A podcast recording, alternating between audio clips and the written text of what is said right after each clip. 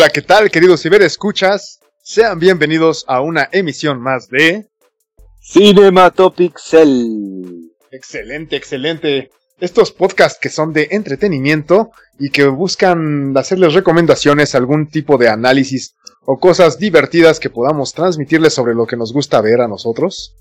Y pues eh, me acompaña en esta ocasión mi querido y buen amigo, el maestro Shark.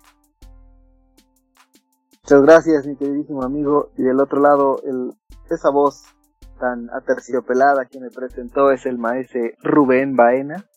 Muchas gracias, Master, muchas, muchas gracias. Y pues eh, hoy tenemos algunas notas, algunas recomendaciones, bueno, no, no recomendaciones, bueno, sí, este, algunos, algunas reseñas.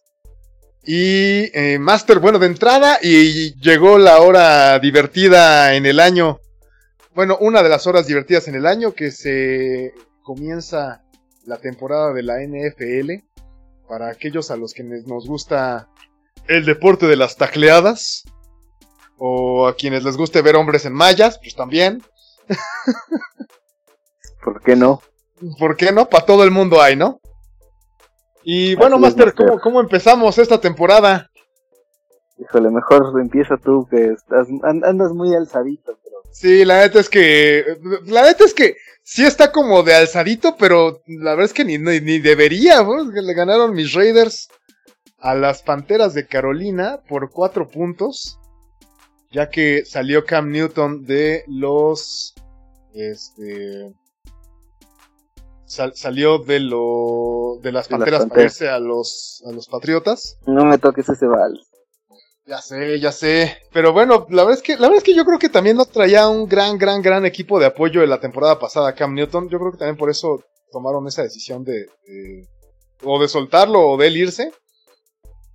Y bueno, pues los Raiders tuvieron esta, esta ventana de oportunidad de cuatro puntitos que, que Los Raiders de Las Vegas. Los, los Raiders estrenando, estrenando casa en Las Vegas, es correcto. Fíjate que yo todavía traigo esa onda de Oakland, pero pues no, ya, ya no hay Oakland. No, ya no. Ya son los Raiders de Las Vegas que jugaron de visita esta primera. Jugaron de visita y también pues ganaron los este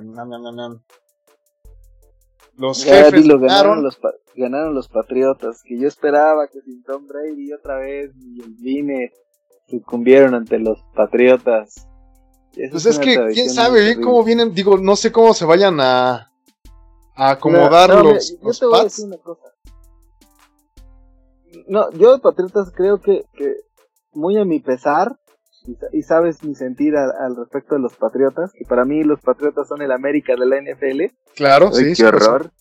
Pero este, la verdad es que yo, yo tenía mis dudas y, y tristemente para, para, para mí, creo que van a tener una, una temporada aceptable. Creo que Cam Newton va a tener que irse adaptando a, al esquema de Belichick, pero pues, ayer corrió y nos anotó dos veces. Entonces va a acabar la y, pues Cam Newton haciendo siendo Cam Newton.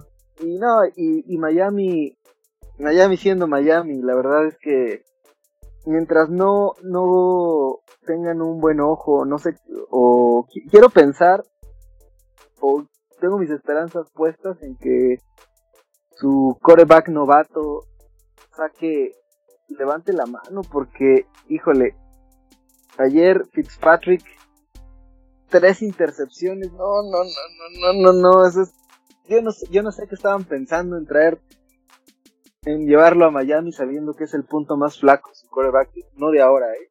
Pero bueno, una cosa verdaderamente lamentable. Sí, la verdad es que también, también jugaron los 49 con, híjole, este es un chiste turboñoño, no sé si debería de hacerlo, más bien turboñoño y un poco de televisión internacional. Porque yo no sabía, no sé si tú recuerdas este, este programa de 31 minutos. No. Yo estuve riéndome todo el rato porque no había relacionado, pero hay un personaje en este. Es un, es un noticiero de marionetas, digamos, ¿no? Mm.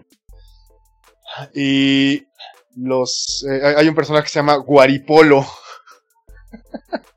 que es así como. Como cabeza de estambre. Güey, yo me la pasé riendo cada que decían de Jimmy Garoppolo. Yo me imaginaba el personaje este. Ok. Está muy. Te, te voy a mandar. oh, Vamos, ay, te voy a mandar una imagen para que la postees y se entienda mi estúpido chiste. que sí me hizo reír Sí. toda la tarde, güey. Y perdieron los vaqueros. Perdieron las vaqueritas de una manera. Empezaron bien, güey. De hecho, creo que no es tan mal. Creo que, creo que este puede ser un buen año para los vaqueros, ¿eh? A decir verdad. A ver qué tal les va. A ver, a ver si no se me desinflan ah, en algún momento. Sí, está- es- de hecho están candidateados para, para, llegar- para por lo menos estar en, en, en playoffs y quizá meterse hasta la final de conferencia. Pero vamos a ver qué, qué, qué nos depara esta nueva temporada de la NFL. En fin, una, una vez cerrada esta nueva sección en Cinematopixel, la mini sección deportiva, este, fíjate, me voy a, a las efemérides de la semana. Ajá. bueno, para mí la, la más importante fue el día 13 de septiembre, el aniversario número 35 de Super Mario Bros. Master. ¿Qué más podemos decir al respecto? Digo, ya la semana pasada hablamos de los lanzamientos de Nintendo con motivo del 35 aniversario. Pero ¿qué, qué más se podría decir del plomero favorito y, y quizá el personaje más icónico de la industria del videojuego, Master? Así es, así es, así es. ¿Tú, tú qué, qué, qué, se te viene a la mente cuando escuchas Super Mario Bros? La neta, infancia, directamente me llega a mi infancia, mis primos, este, a aprender a jugar, porque como bien mencionabas hace el, el programa anterior, eh, es un tutorial, el, el- el primer nivel. Entonces era como que mis primos me estuvieron diciendo, no, güey, checa cómo haces esto, ¿no? Checa, ah, ok, va, va, va. Y Ya empezar a, darle los pininos. Es como que esa nostalgia directamente me da al, a la nostalgia, me da a Mickey Mouse japonés. es al otro a lo que me remite. Y me da Yo- a muchos trajecitos divertidos. Yo te diría que hoy en día creo que es, haciendo mi fanboyismo de lado, me parece que es más vigente o más, eh, tiene más notoriedad Mario que Mickey Mouse. Me parece que Mickey es un personaje icónico del- de, de una época que representa a una marca, pero creo que hoy ya no está vigente. Creo que hoy no sé si muchos niños están familiarizados con quién es Mickey Mouse o qué es Mickey Mouse. No estoy si tan tú- seguro, Master. Yo creo que. Yo creo que Mickey Mouse está más vigente que nunca, eh, güey. No sé, yo, yo, yo, es que yo, pues, no lo, yo no lo veo o como figura, digamos, en, en muchos, eh, en, en marketing como nos tenían acostumbrados. Digo, Disney es un emporio gigantesco y o sea, como marca. Pero yo creo que Mario tiene un, un plus, a lo mejor por que no, no se siente viejo, vamos. O sea, que tiene la, Nintendo ha tenido la virtud de, de renovarse, de que siempre te ofrece un producto de calidad y de diversión conforme pasa el tiempo. Y yo creo que digo, a lo mejor sería una cuestión de ser como una encuesta, tal vez, pero yo te diría, yo veo más vigente a Snoopy y Peanuts que a Mickey. O sea, yo veo constantemente marcas eh, solicitando justamente la licencia de Peanuts para promocionar diferentes tipos de artículos. Y de Mickey yo no veo colecciones nuevas de nada.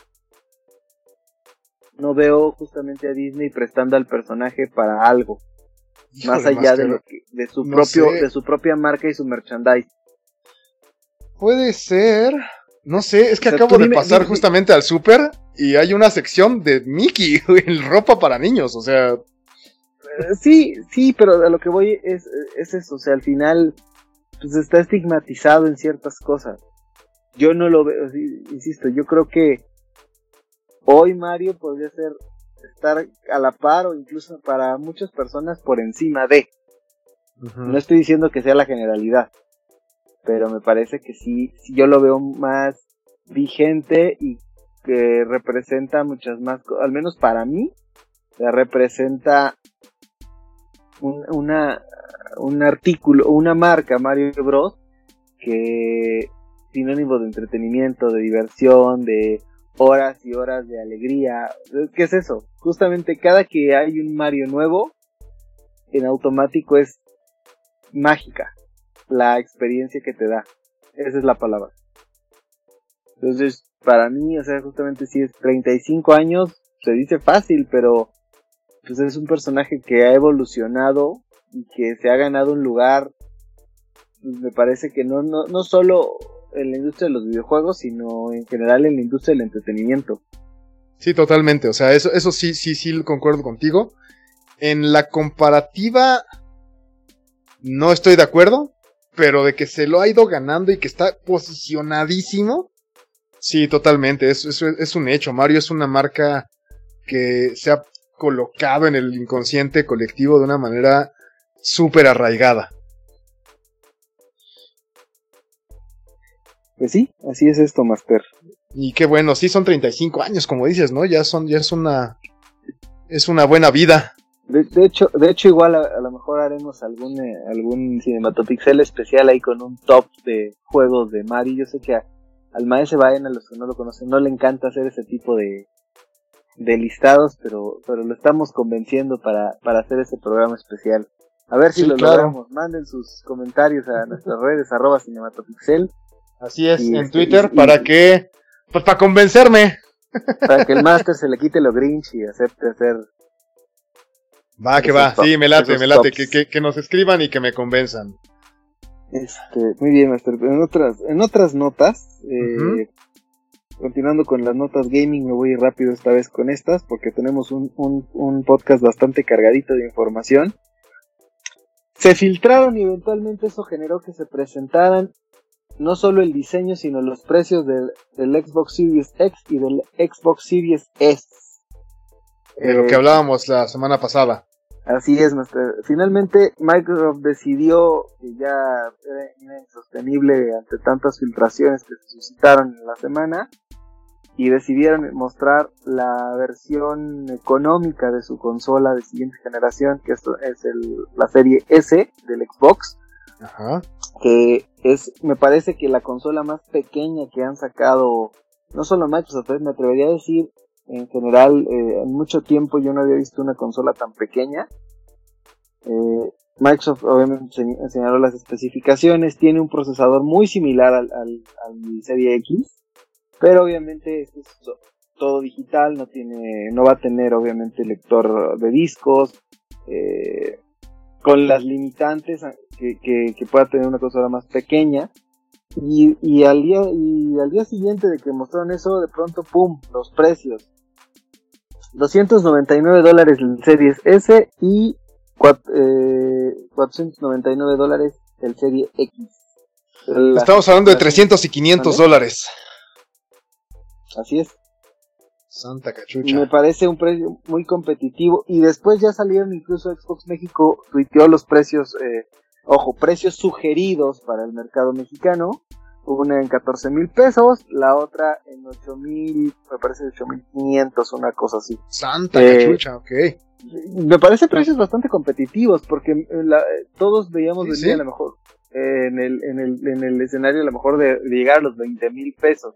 Digo, faltará ver cómo los distribuidores al final lo acomodan, pero al menos en el caso de, Xbox, Microsoft normalmente, al saber que México es un mercado que tiene cautivo, normalmente no castiga tanto esa parte. Entonces, yo creo que, que no, no vamos a ver una variante tan grande del precio final, salvo algunos retailers que sí son muy manchados, no voy a decir cuáles, pero este que seguramente van a querer endosar ahí eh, algún una cosa que no no tendríamos por qué pagar como consumidores pero ellos se van a encargar de que así sea este porque Microsoft sí tiene distribución oficial en México.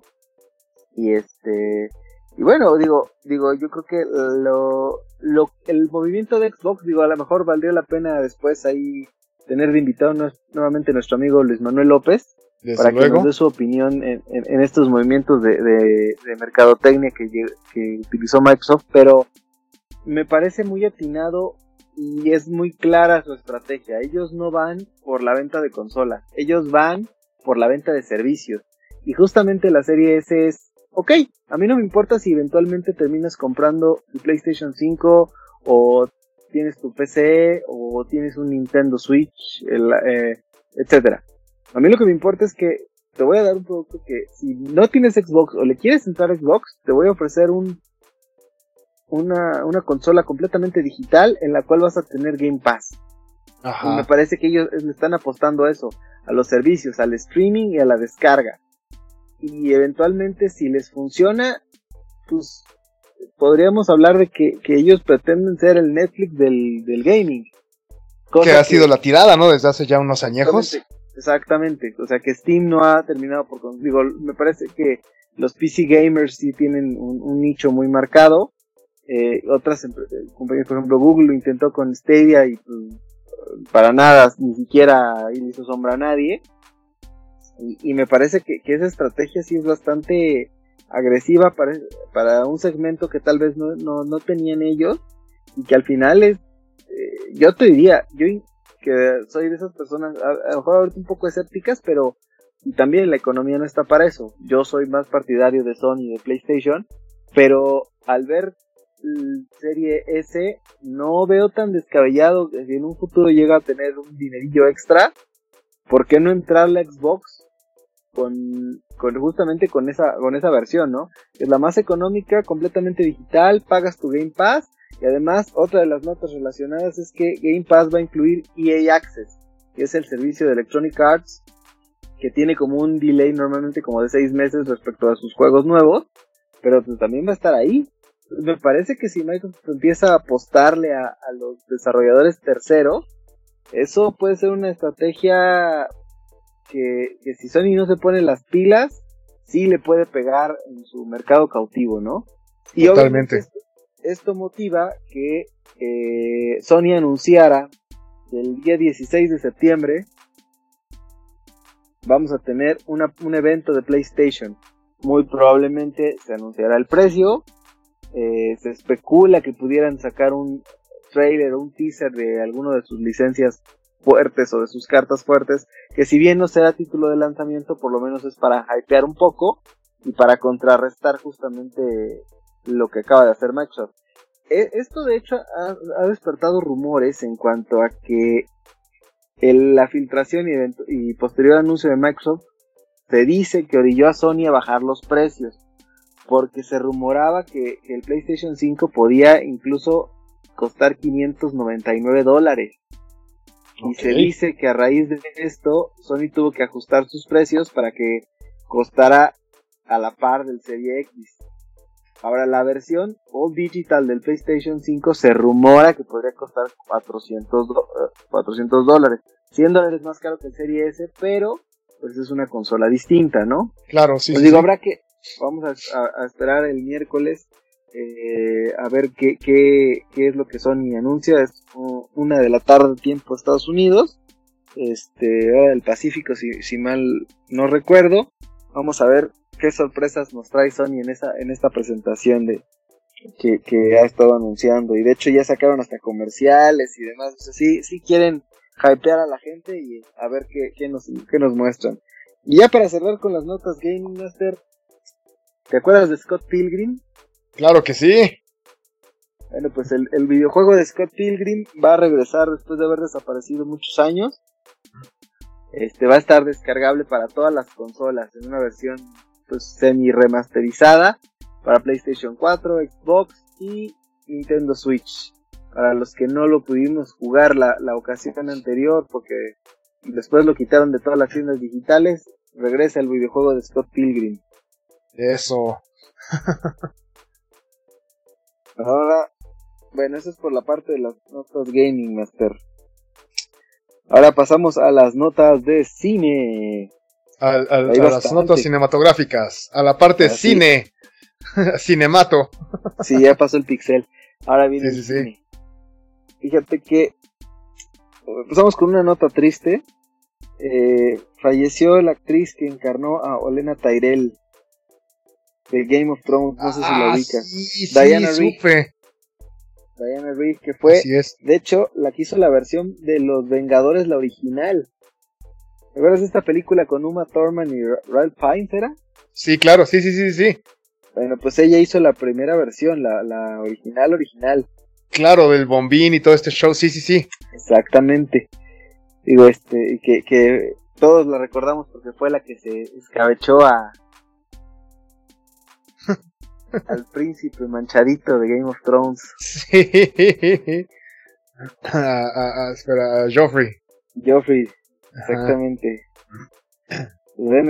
Que descanse en paz, Diana Así Reed. es, ojalá esté en un lugar mejor. Y gracias por, por el legado que nos deja, ¿no? A fin de cuentas. Sí, sí, sí, la verdad es que, que gran actriz. Y bastante prolífica también. Así es. Prolífica, lo dije mal, perdona. Exacto, sí, pues no sabemos cuántos hijos tuvo, Master, para que digas eso. No, bueno, pero en su carrera. yo, yo, yo tampoco sabría, la verdad, no sabría decir. No tengo esos datos. Este, a ver, Master, continuando con las notas de, de cine, Así es. Tom Holland, eh, mejor conocido como el nuevo Spider-Man o el Spider-Man más reciente, El- eh, El más reciente Spider-Man, ajá. fue entrevistado y declaró que estaba muy contento y emocionado por interpretar a Nathan Drake en la película de Uncharted, película basada en uno de los juegos más populares de PlayStation. Así es. Entonces, la, y de hecho Tom Holland ha estado como muy intenso en ese sentido, tuiteando y señalando cuando empezaron las grabaciones. Entonces yo creo que sí se siente como muy, muy apapachado. Y además, pues, Sony le ha sabido llegar. Obviamente sabemos que Sony es la que ahorita tiene la licencia Spider-Man. Y de hecho, pues de ahí me parece que se cuadran un poquito para, para convencer a, a Tom Holland para interpretar a, al joven Nathan Drake. Y yo creo que puede ser una película interesante, ¿no? De hecho, en Netflix se va a estrenar una película donde justamente protagoniza Tom Holland. No recuerdo el nombre ahorita, de, las, de los estrenos de, de hacia fin de mes. Pero también luce bastante interesante el concepto, ¿eh? Ok. Ahorita a ver si en el, en el inter de, de la- de esta emisión recuerdo, recuerdo cómo se llama la película. Eh, en otra, hablando de Netflix, por cierto, eh, se publicó, al parecer iba a ser una nota únicamente para el mercado japonés, pero no, ya se refirió que es para el mercado global. Netflix va a lanzar un canal de anime gratuito en YouTube a partir del 30 de septiembre. O sea, yo había escuchado rumor, pero no había visto que fuera ya este. que fuera un hecho. Mira, al mira, un poco creo que la estrategia de Netflix es meter o subir sus, eh, sus animes originales a este canal y también se habla que, que va a tener producciones nuevas, pero me parece que es una manera de ir como dando probaditas de su producto. Entonces yo creo que también a, a lo mejor se está aliando con YouTube un poco para eso. De hecho, Sí, pues ya vimos que, que Netflix le compró a YouTube justamente Cobra Kai, para, para producir la segunda. la, la tercera temporada exacta. Así es, ajá. Yo, yo, yo no veo tan mal a lo mejor esta alianza entre YouTube y Netflix, porque pues esto podría ser así como, tal vez Netflix es de te doy en YouTube probaditas de mis series, de mis películas tal vez, o de mis, en este caso va a ser anime, y que la gente a partir de ahí se, se empiece a suscribir, ¿no? Sí, claro. Entonces, digo, vamos a esperar a ver qué, qué, qué, qué productos son los que suben en principio a la plataforma a partir del 30 de septiembre. Vamos a estar ahí pendientes. La verdad es que está, suena interesante. Sí me gustaría ver qué es lo que suben, cómo se maneja. Yo, yo sí, sí, sí, este, esa noticia que me das me sorprende y me entusiasma. Así que así, yo esto- esperemos esa fecha a ver qué tal. Sí, Tú sí, que eres sí, más animero que yo, te creo que también la vas a disfrutar bastante, seguro. Aunque te voy a decir, te voy a decir una cosa, ¿verdad? muchos de los animes originales, originales como tal de Netflix, tienen sus altas y sus bajas. Otras Caballeros del Zodiaco. Ah, bueno, o sea, pero los caballeros las, eso eh, no es de Netflix, ellos la compraron, igual que Evangelion. O sea, si, si han tratado, tienen también por ahí este Full Metal Alchemist. Ah, sí. Pero sus producciones originales tienen, de- tienen unas que van de lo sublime a lo ridículo.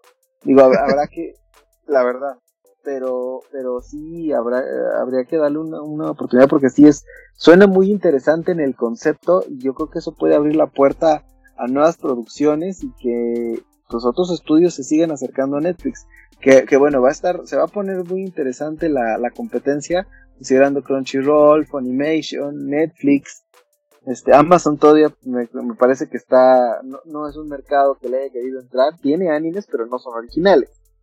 Entonces vamos, vamos a ver qué, qué nos depara esta, este nuevo canal.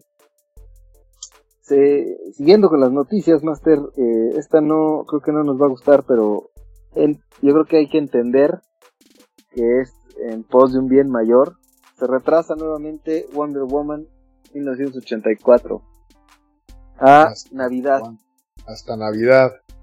Navidad. Ufa. Pero yo, yo, yo no sé si en Navidad ya también sea un momento propicio de ir al cine. La verdad es que a mí, por ejemplo, no, no, yo no iría al cine a ver Tenet. Yo no iría al cine a ver nada ahorita. De hecho, es un tema que traemos también para más adelante, pero, pero Wonder Woman sí, sí me generaba un poco de curiosidad. Me genera mucho hype. Sí, claro. Pero no sé, no sé si para Navidad ya estemos en condiciones de ir con un poco más de tranquilidad o seguridad a las salas de cine. Eh, me, me, huele o me suena a que ahorita está tentativamente para Navidad, pero no descartemos que se retrasara más, ¿no? Sí, de hecho, mira, yo creería que ya sería como el último jalón, pero es posible que sí, depende de cómo vaya evolucionando este tema de pandemia creo que sí iría, este, pues podría irse más hacia allá, ¿no? Todavía un poco. Sí, digo, me parece que es el lanzamiento más fuerte de DC y, y, sí, este, yo creo que Warner también tiene todas sus esperanzas puestas en, ese, en ese lanzamiento, en ese estreno, pero pues, insisto, yo creo que hay cosas prioritarias y, y a sabiendas de que es un su, pues, su blockbuster del año era Wonder Woman. Así es. Y el hecho de que de los retrasos, digo, insisto, o sea, no sé si para Navidad estemos en condiciones de, de que tenga una buena taquilla, pero bueno, que, que, esto, abro paréntesis porque ha estado circulando en internet una nota un poco extraña, pero habrá que confirmarla por ahí, pero está muy fuerte el tema de que Cinemex está está dando como funciones semi privadas, es decir, creo que desde, desde, desde 700 pesos tú puedes tener una sala de cine para, para ti. Ok.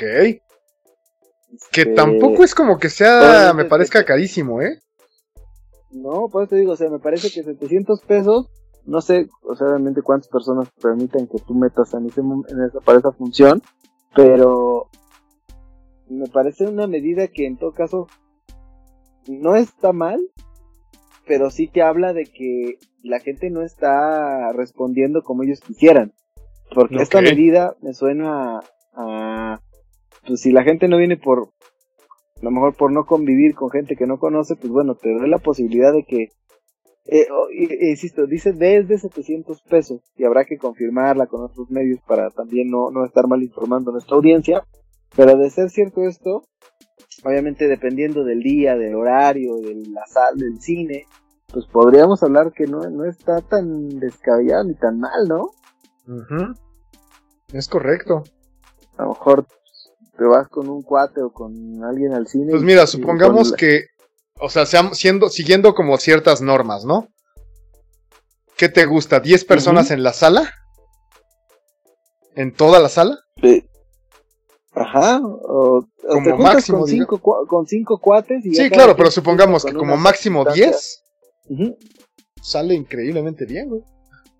Sí, exacto, a lo mejor, pero a lo mejor el desde podría ser 700 pesos un lunes a las 10 de, a las 11 de la mañana, ¿no? Claro, sí, sí, sí, sí, sí. Y, y de ahí a lo mejor el precio irá subiendo, tal vez pues sí pensando en un horario ya digamos un horario pico del cine, hablando de un viernes por la tarde. Uh -huh pues no sé, pero, pero bueno, es, es, algo que me llamó la atención. Digo, habrá, vamos a investigar un poco más para traerles eh, el, la confirmación de si esto es cierto la próxima semana, ¿no? De entrada sí que sea cierto y ya vemos qué show. Sí, sí. Oye, también eh, ahorita en el respecto de... Dime. de, bueno, no de cines, pero es que se mencionaron algunas cosas. Y está ya el audiolibro de Sandman. El rincón de la lectura. No, este es audiolibro. No, no, no, es, escapemos un poco del, del rincón de la lectura porque pues no, no, no lo he leído, pero eh, digamos entre notas literarias. El rincón de la audiolectura. De la audiolectura. eh, sí, ya salió el, el, el, audiolibro de Sandman, que, eh, bueno, es escrito por Neil Gaiman y en este caso también es eh, narrado, el narrador en el audiolibro es Neil Gaiman en sí mismo. Pero fíjate, el, cast está bastante interesante. Tenemos, por ejemplo, a Morpheus, que sería el protagonista. Es James McAvoy. Tenemos a. Como la muerte. Como muerte, tenemos a Kat Dennings. Que parece un, algo muy interesante porque yo ligo como su voz un poco nasal, un poco de Nani. Y me gustaría ver cómo le queda, ¿no? Muerte, muerte me parece un personaje increíble como John Constantine está Taron Egerton. Eh, Matthew the Raven, que es el cuervo Matthew, que es como el asistente. Bueno, un, un subordinado de sueño. Es Sandy Serkis. Lucifer es Michael Sheen, a quien vimos también en algo de Neil Gaiman en Los Buenos Presagios con, con el papel de, de Y The Corinthian, que sería, es uno, de los personajes icónicos de este arco narrativo que se maneja en lo que se, lleva este audiolibro, es eh, Riz Ahmed. Y en este audiolibro están eh, el primer arco que sería Preludios y Nocturnos, que es la presentación y cuando eh, Sueño es encarcelado y se, se escapa y tiene que recuperar sus artefactos de poder. Y está la Casa de Muñecas, que también muchos de los sueños escapan de la... Eh, pues del, reino de los sueños y se tiene que estarlos eh, recuperando y salen las historias también. Este Morfeo, eh, si tienen oportunidad y les late el inglés y les laten los audiolibros, creo que es una gran opción echarse una vuelta este, me parece que en Amazon se puede comprar el audiolibro ya también. Hijo de lo único que voy a diferir contigo es que me parece que la obra de Gaiman, y particularmente Sandman, se disfruta más en su versión novela gráfica. Eh, desde luego que sí, o sea. El encanto me parece que es la son las ilustraciones. sí, claro. No, no, no, digo que esté mal, pero me parece que, que concuerdo contigo en la parte de que el cast es muy interesante en los nombres. Pero creo que aquí, a diferencia de, otro tipo de, trabajos literarios, sí, sí Sandman requiere las ilustraciones, requiere justamente ese, esa esencia. De hecho, mm, no voy a, no voy a negarlo. Totalmente, o sea, creo que la mejor manera de acercarte a una obra definitivamente es en la manera en la que fue creada originalmente. Al menos de, manera general. Hay, obras que desde luego escapan a esta. a, este, este. ¿Cómo llamarlo? Bueno, es, esto que decimos, ¿no? Este, este, statement, voy a pochar, perdón, no encontré la palabra en español. Sí, sí, sí. Eh, y, concuerdo perfectamente, pero creo que acercarnos de otra manera, por ejemplo, no sé, lo hablé hace, hablé hace un momento de Buenos Presagios. La serie me pareció una gran adaptación, una muy, muy, muy buena adaptación. En el caso de Sandman, yo creo que una serie, ya estamos en, en, capacidad de hacer una serie de Sandman o una película. Me parece que esta, este año llega o debería de llegar una serie, si mal no recuerdo, que era la, este, sí, del 2020 eh, empieza, empieza una serie.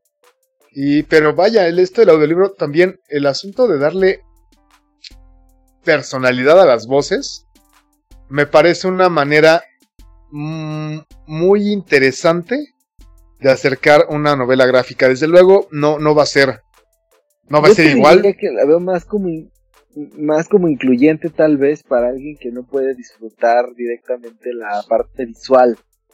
Pero, luego, sí, sí, sí. pero, sí creo que a diferencia de los libros, porque al, final a todos nos leyeron cuentos cuando estábamos pequeños. Así es. O tú has leído cuentos. y eso tiene un encanto particular. Pero en el caso de una novela gráfica, me parece que justamente ahí sí es más difícil eh, que se disfrute de la misma forma que... De entrada creo que se tendría que re... O sea, el, guion se tiene que rehacer. Porque mucho de, Sandman tiene que ver con los, las viñetas sin diálogo, son muy narrativas, como en casi cualquier novela gráfica, desde luego. Eh, es que eso justo lo que, lo que, a lo que iba. Entonces, no sé, me parece, insisto, un proyecto interesante, pero creo que no es la mejor forma de acercarse a al producto. Porque, insisto, salvo que tengas un tema eh, o las personas que desafortunadamente no pueden disfrutar la parte visual, creo que sí es dejar de lado la pues el cómo podemos el encanto de la obra desde luego es como si te narraran la Mona Lisa a verla en vivo no o sea sí no esto es lo que te digo o sea, eh, las novelas gráficas son muy visuales y, y, como bien dices tú, o sea, las viñetas muchas veces transmiten lo, la, idea del autor o la, parte justamente de la historia.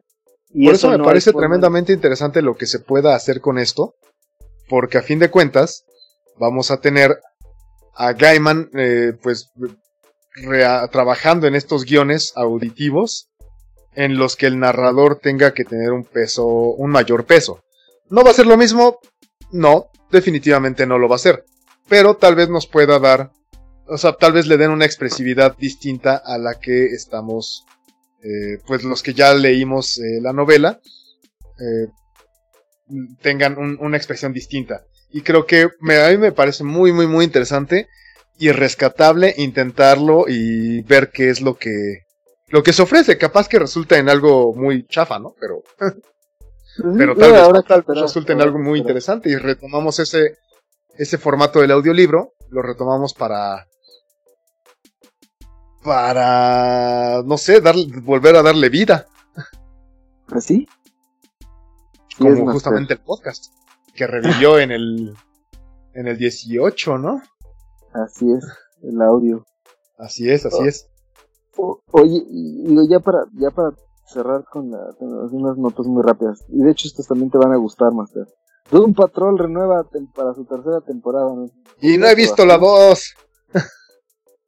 Pero pues, digo, eh, productos se cancelan y otros que uno no daría un peso por ellos renuevan. Sí, la vez que Doom Patrol me pareció un, un, buen juego para serie televisiva, así como, pues, está, está divertida el asunto de romper con la cuarta pared, de tener un poco de, juego con los personajes, eh, me pareció muy, muy, muy divertida. La verdad es que sí la disfruté mucho. Muy bien, pues vas a tener temporada 3. Eh, Iwan McGregor dijo que la serie de Obi-Wan va a empezar grabaciones en 2021, solo va a tener una temporada. Va a ser como una, no miniserie, pero de esas, eh, nada más una sola entrega y bye. Pues no suena mal que sea una, algún tipo de serie corta. Está perfecto. La verdad es que sí está chévere, porque pues ¿qué, más podemos ahondar al respecto? Ya sería rascarle e hilar muy fino, ¿no? pues, al final es, Star Wars es la gallina de los huevos de oro de Disney ahorita, ¿no? Yo sé, yo sé, a fin de cuentas lo es, pero... Y yo soy fan, pues, pero yo, agradezco que se hagan ese tipo de, de trabajos en los que dices, ¿sabes qué? Va a durar esto, se acabó, vámonos. ya le dieron tres ganchos al hígado, ¿no? Con la última trilogía. Sí, claro. sí. Pero, pero tengo entendido los que han visto las series, particularmente de Mandalorian, estaban muy contentos con el producto final, entonces quizás es por ahí el camino. Sí, la verdad es que creo que lo lograron muy bien. De repente estaba haciendo yo un análisis muy grinch hace unos, unas semanas. Creo que no, no tiene mucho caso que lo, lo ahonde, pero sí, sí, en algún momento sí estaba grinchando demasiado. Este, pero la verdad es que a fin de cuentas es un, es un producto tremendamente divertido, esa es la palabra. Es muy bueno, es muy entretenido, es congruente, está muy chido, muy bien realizado. Y pues no se esperaría otra cosa de, Disney llevando a Star Wars en este caso el asunto de la producción, al menos. Y las últimas dos notas de la semana. Netflix va a lanzar a partir de eh, esta semana una serie de películas y series estrenos por temporada de Halloween, que obviamente concluirán el 30 de octubre. Este, algunos están bastante interesantes, hay que chequenlo ahí en su en sus medios digitales más cercanos, las redes sociales, en Twitter de Netflix y demás. Hay, algunos que, suenan bastante bien, ¿eh? Este, lo, subiremos a nuestras redes sociales, arroba cinematopixel, ahí para que estén Sí, porque suena interesante todo lo que vaya a estar haciendo ya que vienen estas fechas y esas, eh, digamos, eh, maratones temáticos, de alguna manera por llamarlos. Sí, más, más que temático, yo creo que aquí el, el, tema fue ahí aprovechar el, el, boom del Halloween para algunos estrenos, algunos de comedia de terror, otros de terror, thriller, suspenso, etcétera, etcétera. Pues ves que por estas fechas estaban sacando también lo de Sabrina, ¿no? Así es, pero ya, ya se canceló. se canceló Sabrina y Doom Patrol va a tener temporada 3. Pero bueno, Este, y la última nota, un poco ligada a lo que habíamos platicado la, hace unos, unas emisiones respecto al, al Snyder Cut.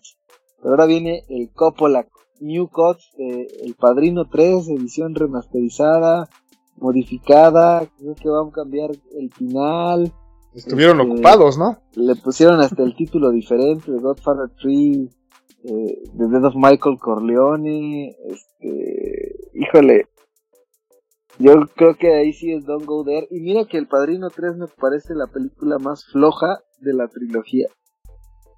Sí, la 2 es la más tosca.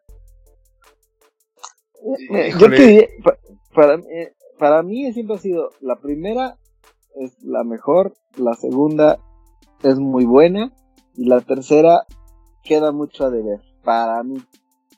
Yo sí, yo la acomodaría 2, 1, 3. y yo, yo creo que hay mucha gente que concuerda contigo. Me parece que la 2 es una gran película, yo la adoro. Es de mis películas favoritas, sin duda.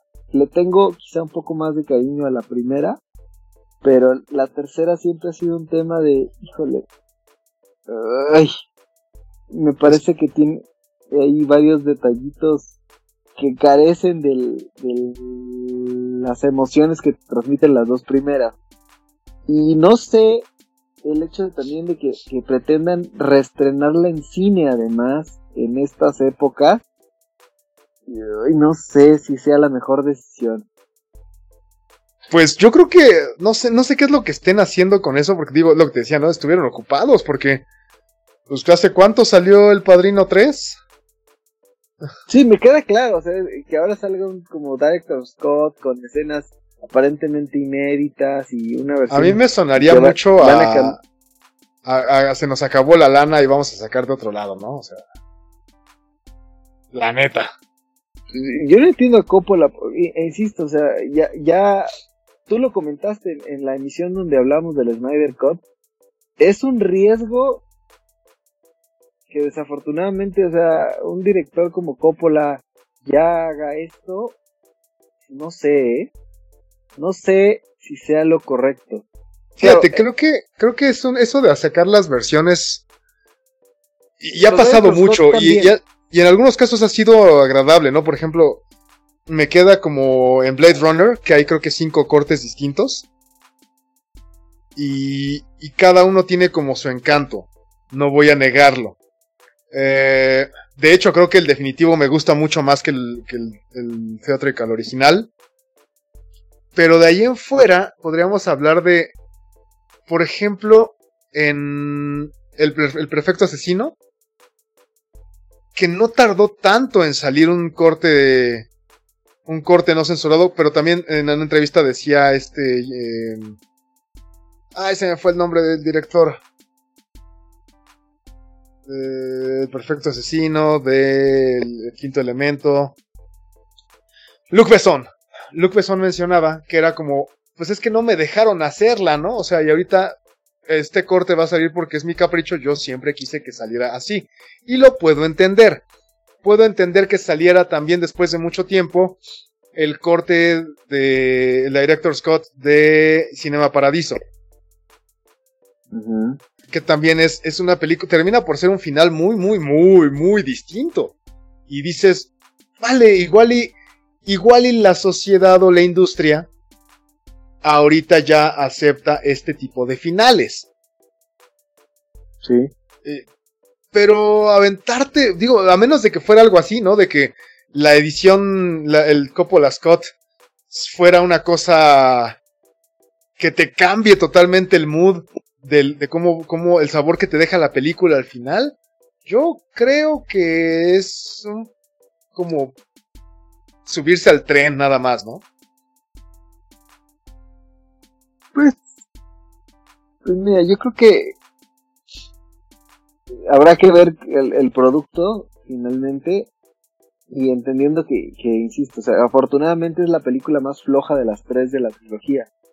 Sí, sí, tal vez, tal vez cambia el sabor que te da. Pero, exacto.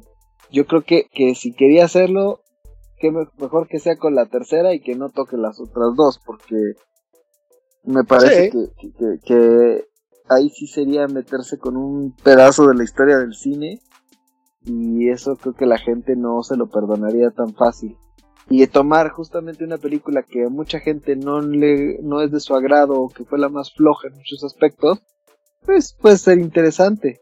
Dudo que, que arregle justamente muchos de los errores o de las cuestiones por las cuales criticamos al Padrino 3, pero pues habrá que darle una oportunidad. Sí, la verdad es que suena suena, insisto, como dices, suena interesante. Vamos a ver qué es lo que hace. Qué bueno que tocó esa y es la que podría retocar y, darle como un nuevo aire. En el caso de lo que dije de Schneider, me parece que, vaya, no hablo en contra del producto. El producto me puede, o sea, tal vez resulte en algo tremendamente bueno porque la película realmente fue muy mala. A mi parecer, al menos. Y en el caso del Snyder Cut, creo que lo que me parece triste es que él por las razones que fueran, abandonó el proyecto. Por, las razones que fueran, que me parecían muy válidas, ¿no? También era de, tienes toda la razón, carnal, pues, pues vale, ¿no? Ni modo. Pero regresar así me parece una falta de respeto al trabajo de alguien que retomó eh, que retomó como el trabajo que dejaste tú comprendo que sea, pero, pero, tú te saliste, o sea, ya, déjalo ir, ¿no? me parece, me parece un, me parece muy respetuoso, eso es lo que creo. Aun cuando no me gusta el producto que quedó, ¿no? O sea, el producto final que está ahorita vigente no me gusta, pero sigue pareciéndome que fue, que es una manchadez. Pues sí, insisto, yo creo que, que, habrá que esperar a que, a que salga y hasta no verla no, no, podemos emitir un criterio. No, bueno, de hecho, no, no puedo emitir un juicio sobre el producto del corte. Lo que puedo emitir, y es lo que sobre lo que estoy emitiendo el juicio, es sobre la acción de hacerlo. De hacer el corte. Eso es lo que me parece una manchadez. Eh, si el producto seguramente va a resultar interesante y habrá que verlo. Eso, eso sí pero la acción de hacer el, corte de Snyder es lo que me parece y lo que estoy juzgando en este caso. No, no, no, no se me confundan el público, no estoy juzgando la película porque pues no la hemos visto. y ya, Master, creo que nos extendimos mucho con las notas esta semana, pero no queríamos dejar pasar aquí la oportunidad de, ya se estrenó el capítulo 4 de The Boys en Prime. Híjole, qué buena está, qué buena se ¿En serio? la serie, ¿eh? Ok, ok, ok. La primera temporada es una maravilla y esta segunda va por buen camino. Ojalá, ojalá no la caguen, porque me parece que, que cómo están desarrollando a los personajes y, y cómo están ahora involucrando un poco de las historias más a detalle y a profundidad con cada uno, creo que, nos pueden entregar un muy buen producto. Eh, ojalá, insisto, no, no se vayan por el camino fácil. Y ya después tendremos un debate, eh, ya cuando te hayas puesto al corriente, eh, ahí te daré mis opiniones respecto a, varios personajes en cuanto a, a, la forma en la que los están plasmando, que creo, insisto, es la una muy interes una, una manera muy interesante de mostrarnos al héroe, antihéroe, con emociones reales. Y, creo, creo que ahí podríamos caer en un debate de por qué Superman a ver, termina por no cuajar en la actualidad y por qué utilizarlo o, es, o, un, o algo, una mezcla entre él y el Capitán América como el villano principal en, en The Boys. Entonces, pero bueno, ya eso lo, dejaremos para cuando te pongas al corriente, Master. Y ojalá y va, va, va, me late, sí. Con, con Cobra Kai, ¿eh? Qué, qué maravilla también, ¿eh? Va, me late, me late. Sí, sí, le, le empiezo a dar ahí candela para ponerme al Cobra Kai.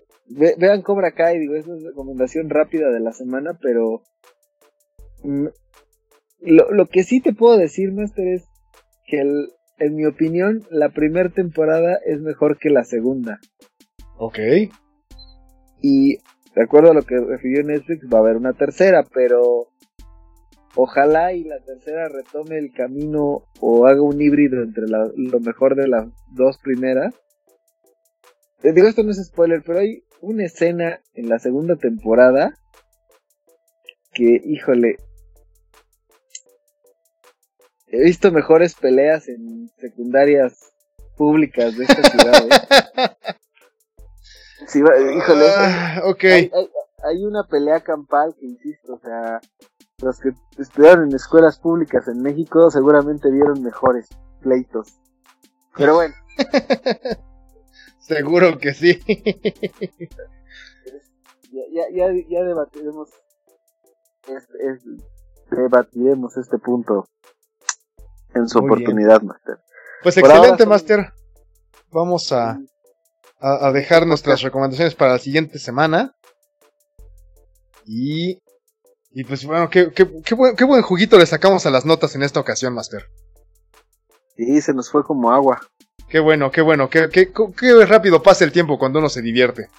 Así es. bueno, pues vamos a terminar esta emisión no sin antes recordarles nuestra red social que es arroba cinematopixel en Twitter. Pueden escribirnos ahí sus sugerencias, opiniones, em, agradecimientos. Eh, y obligar al Master Baeno a que acepte el top 10 de juegos de Mario. Va, sí, desde luego. Sí, sí, yo juego ahí. Si, si, si, me convencen, yo accedo sin problema alguno. Ya dije. Si, si juntamos tres personas que digan, nah. déjalo en cinco.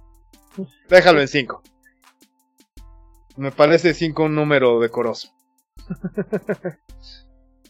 bueno, pues en esta ocasión ha sido todo. Muchísimas gracias, Master, por acompañarme. Y muchísimas gracias a todos nuestros ciberescuchas por estar con nosotros. Estuvo del otro lado del micrófono mi queridísimo y gran amigo, el Master Shark. Y esta voz escucharon a Terciopelada, como siempre, presentando este podcast ha sido el maestro Rubén Baena. Y pues por pues esta semana ha sido todo. Tenemos que terminar antes. Nos, escucharemos en la siguiente. El maestro Baena tiene no, no, ya hay que... compromisos de su otra chamba por la que sí le pagan. no, pues sí, también de repente hacer programas de más de hora y cacho ya se torna a veces complicado. Podríamos hacer una de segundo tiempo, pero mejor los vamos a seguir eh, dando nuestras opiniones en el, en el opinódromo de Cinematopixel. Lo seguiremos en la próxima semana. Muchísimas gracias por estar con nosotros. Muchísimas gracias, Master. Nos escuchamos en la siguiente ocasión. Esto fue Cinematopixel. Muchas gracias y hasta la próxima. Cinematopixel. Producción. Baena